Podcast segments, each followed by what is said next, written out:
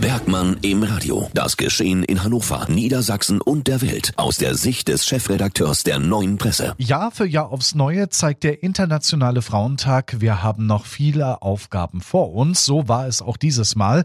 Und dazu jetzt ein Kommentar vom Chefredakteur der Neuen Presse, Carsten Bergmann. Braucht Niedersachsen einen weiteren Feiertag und bietet ausgerechnet der Weltfrauentag hierzu die richtige Grundlage? Ich weiß, sich als Mann dazu zu äußern, könnte durchaus polarisieren. Beim Thema Feiertag sehe ich nicht den Grund des Handels. Und der Weltfrauentag war, ist und wird auch niemals die Basis dafür bilden. Vielmehr zeigt dieser 8. März Jahr für Jahr tausende Gründe auf, genau hier nicht die Hände in den Schoß legen zu dürfen. Ich halte es für eine der größten gesellschaftlichen Aufgaben, nicht mehr zwischen Mann und Frau zu unterscheiden. Generell nicht mehr zwischen den Geschlechtern, sondern nach Qualifikation und Können. Es ist für mich eine zutiefst empfundene Ungerechtigkeit, gleiche Arbeit unterschiedlich zu bezahlen, andere Maßstäbe an Familiengestaltung anzulegen und Lebensrealitäten aus dem vorvergangenen Jahrhundert als Orientierung, manche gar als idealtypische Wertevorstellung zu nutzen. Und doch hilft nicht ein aktivistisch gestalteter Tag im Jahr, um diese Unterschiede mit mahnendem Zeigefinger anzuprangern. Es braucht viel mehr nachhaltig und dauerpräsent. Nur so lassen sich die Scheren aus dem Kopf ziehen. Und zwar in allen Lebensbereichen.